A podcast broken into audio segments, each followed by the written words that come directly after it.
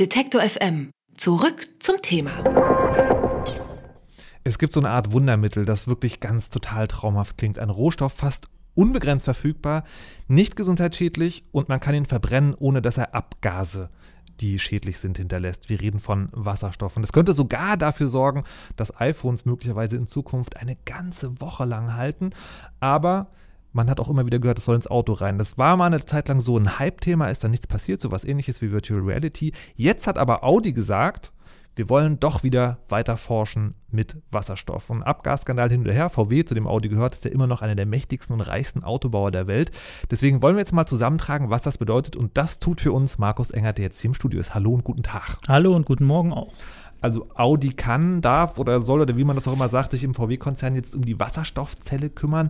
Was genau heißt das jetzt erstmal als Meldung? Das, also als Meldung ist es schon eine Ansage erstmal, weil 2014 war Audi noch auf dem Punkt, wir können das nicht machen, wir kriegen das Netz nicht hochgezogen allein, das ist für uns überhaupt kein Thema und jetzt entscheidet sich da der zweitgrößte Autobauer der Welt, das Thema zentral zu bündeln bei Audi und auch Geld reinzupumpen. Also das kann schon einen Boost auslösen.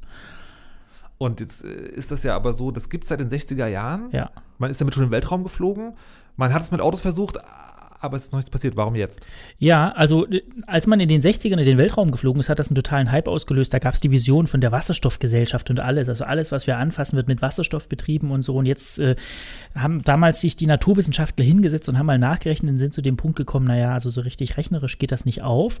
Ähm, und da ist eben der Grund, warum man irgendwie bisher nur so einzelne Entwicklungsmodelle angefasst hat. War jetzt der Preis der einzige Grund oder gibt es ja. vielleicht noch ein paar andere Nachteile? Der Preis ist der wichtigste Grund. Also okay. zu teuer ist ein Thema. Wasserstoff kommt ja nur in gebundener Form vor. Man muss das Gas erst irgendwie gewinnen aus Wasser oder aus Methan und das ist total energieaufwendig, sodass da unterm Strich immer ein Minusgeschäft draus wird. Und dann kommen diese altbekannte deutsche Geilheit noch dazu auf Geschwindigkeit. Also so ein Wasserstoffauto fährt so 140 bis 170 Sachen ungefähr und das reicht natürlich vollkommen aus im Alltag, aber es sieht in der Autozeitung halt irgendwie ein bisschen doof aus. Ähm, großes Problem, auch ganz großes Problem, Tankstellennetz. Also wir haben heute ungefähr so 30 äh, Wasserstofftankstellen in Deutschland. Das kannst du natürlich knicken. Da kannst du mit so einem Wasserstoffauto eigentlich im Alltag dich kaum bewegen. Auch ein Problem mit psychologisches ist dieses gelernte Fahren. Also wir haben das alle gelernt seit Generationen. Ich setze mich ins Auto, mache es an, es macht ein Geräusch. Und so ein Wasserstoffauto, wie Elektroautos eben auch, machen kein Geräusch. Also da fühlen sich die Leute unwohl noch ein anderes psychologisches Problem ist diese Sicherheitsangst. Man hat da irgendwie Angst, dass man mit so einer fahrenden Bombe durch die Gegend fährt. Ich wollte gerade sagen, also ich meine, das ist ja das schönste Bild an diesem Wasserstoffauto, dass es explodiert. Ich vermute mal jetzt, also man, es gibt ja Wasserstoffbombe, da braucht es ein bisschen mehr Technik zu, das mhm. wird nicht einfach so. Ähm, aber andererseits denkt man dann vielleicht so an die Hindenburg, dieses riesige Luftfahrtschiff, was dann mal explodiert ist, weil es mit ja. Wasserstoff voll war. Das kann das? einen schon nervös machen, das stimmt. Also das ist natürlich alles Jahre und Jahrzehnte her. Die Technik ist weiter. Die Hersteller äh, sagen, dass dieses Sicherheitsthema heute eigentlich kein Thema mehr ist. Ähm, es stimmt zwar, dass Wasserstoff gefährlich ist, und es ist vor allem deswegen gefährlich, weil es sehr leicht verdampft und schon 4% in der Luft reichen, um so eine Knallgasexplosion ähm, auszulösen.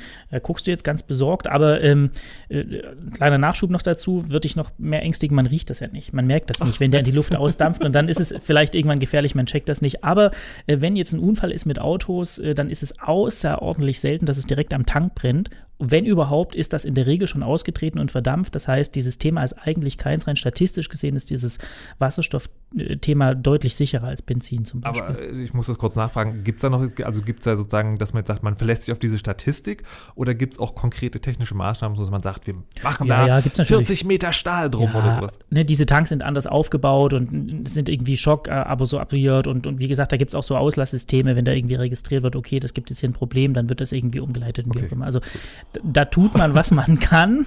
Äh, wahrscheinlich auch aus PR-Gründen, aber das will natürlich irgendwie kein Hersteller erleben, ne, dass es da so einen Boom gibt. Äh, gut, jetzt haben wir über die Nachteile gesprochen und wie man die beheben kann. Was ja. sind denn jetzt die Vorteile, die dann auch dazu geführt haben, dass Audi jetzt sagt, okay, wir machen das? Ein großer Vorteil ist zum Beispiel, dass man Wasserstoff so leicht speichern und transportieren kann. Ne? Du presst das in so einen Tank rein als Gas oder Flüssigkeit und dann trägst du es durch die Gegend. Das ist ja das, was mit erneuerbaren Energien irgendwie schwer zu machen ist, die Speicherung. Ähm, auch total schön, du hast es ein bisschen anmoderiert, aus dem Auspuff kommt nichts als Wasser und Wärme und das ist natürlich total toll. Das soll sogar so sauber sein, dass man das direkt einatmen kann. Also da ist wohl ähm, einfach nichts drin. Noch einen wissenschaftlichen Punkt, dieser Wirkungsgrad von ähm, Wasserstoffmotoren. Also was verpufft an Energie, was kann ich nutzen, ist fast doppelt so groß wie bei Benzinmotoren, 45 Prozent Wirkungsgrad.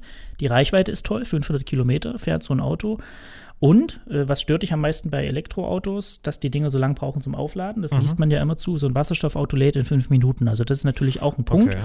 ähm, der ziehen kann. Und jetzt das Letzte ist natürlich, dass der Rohstoff faktisch unbegrenzt da ist. Ne? Wir brauchen Wasser. Aber wo kommt denn der her eigentlich? Also bei Elektroautos ist es ja so, dass der, das ist immer nur so sauber wie der Strom, der ja. aus der Steckdose kommt. Der, wo kommt der Wasserstoff her? Der muss ja auch irgendwie gemacht Genau, werden. das ist das Problem im Moment, wo ich ah, anfangs sagte, die Rechnung geht so richtig nicht auf. Du brauchst sehr viel Energie, um das irgendwie umzuwandeln, um diesen Wasserstoff aus dem Wasser da rauszuholen. Äh, die Rechnung sieht ungefähr so aus, wenn du die Energie von einem Liter Benzin brauchst, musst du drei Liter Benzin verbrennen, um das irgendwie hinzubekommen. Hm. Dann kannst du die drei Liter auch gleich in den Benzinmotor kippen. Also das ist der okay. Status quo, warum das heute noch nicht ja. so richtig in Gang kommt. Was man also schaffen muss, ist, dass dieser ganze Umwandlungsprozess, die Energie, die man dafür braucht, dass das irgendwie gekoppelt wird an so erneuerbare Energien. Ne? Wenn da die Solarzelle läuft und das Windrad läuft und mit der Energie wird irgendwie der Wasserstoff abgespalten, alles fein. Wenn wir das toll speichern können und transportieren können, alles fein. Solange die Rechnung ist, wie sie ist, geht das nicht auf. Okay. Gibt es denn schon ein Datum, wo man sagen kann, also wir haben dieses Problem noch, aber wir klären es vielleicht bis ja. Ja? Naja, also das Thema ist gar nicht mehr so Zukunftsmusik. Oh. Äh, du bist ja zu Hause im schönen Berlin, da fahren Wasserstoffbusse von der BVG mhm. ähm, seit der WM 2006. Ähm, das sollen in den nächsten Jahren noch 14 Busse dazukommen. Also das ist zum Beispiel was, was funktioniert. Honda will bis Ende März dieses Jahres ein Serienauto bringen. Ähm, Hyundai hat schon einen Serienwagen umgerüstet, kannst du kaufen. Bei den Deutschen ist es so ein bisschen, naja, äh, ein stiefmütterliches Kind. Mal gucken, was Audi jetzt macht. Mhm. Aber es gibt so eine Allianz von Daimler, Ford, Renault und Nissan. Ähm, die haben ihren Serienstart angekündigt für 2017. Vorn dabei, um das auch mal zu sagen, ist mal wieder, muss man ja leider sagen, Toyota. Mhm. Äh, die haben ein Serienfahrzeug, das kannst du kaufen. Mirai heißt das Ding. Das ist eine normale Limousine. Problem, der kostet ungefähr 76.000 Euro. Ja, das ist Schnäppchen. Das sind Schnäppele. Ähm, in den USA wird es ein bisschen subventioniert. Da schmeißt der Staat Geld drauf und Toyota subventioniert das Auto selbst auch. Da kannst du für 36.000 kaufen. Aber das okay. ist, wie, wie, gesagt, ein massives Problem. Selbst wenn man das wollte und die Tankstellen da wären und die Umwandlung funktionieren würde, ja. die Kahn sind halt teuer. Puh, haben wir einen kleinen Überblick bekommen darüber, wie schnell wir Wasserstoff vielleicht ins Auto kriegen. Ich muss noch eine letzte kleine Frage stellen. Ich habe am Anfang gesagt, es gibt ja diese Idee, dass man das Wasserstoffding auch ins Handy tut. Ich ja. muss jetzt natürlich sofort an äh, explodierende Nokia-Akkus denken. Aber dauert das sozusagen, ist das auf demselben Stand oder dauert das noch viel länger? Der Prototyp ist, vorgestellt. Das ist eine britische Firma, das ist ungefähr ein halbes Jahr her, da haben die das vorgestellt. Das ist tatsächlich ein stinknormales iPhone, da ist eine Wasserstoffzelle hinten drin. Das, äh, und der einzige Unterschied ist, es hat auf der Rückseite ein paar Schlitze, da kommt Wasserdampf raus. So Aber es funktioniert, es ist nur sehr, sehr teuer. Ich möchte es unbedingt haben. Markus Engert, vielen Dank. Danke auch. Alle Beiträge, Reportagen und Interviews können Sie jederzeit nachhören im Netz auf detektor.fm.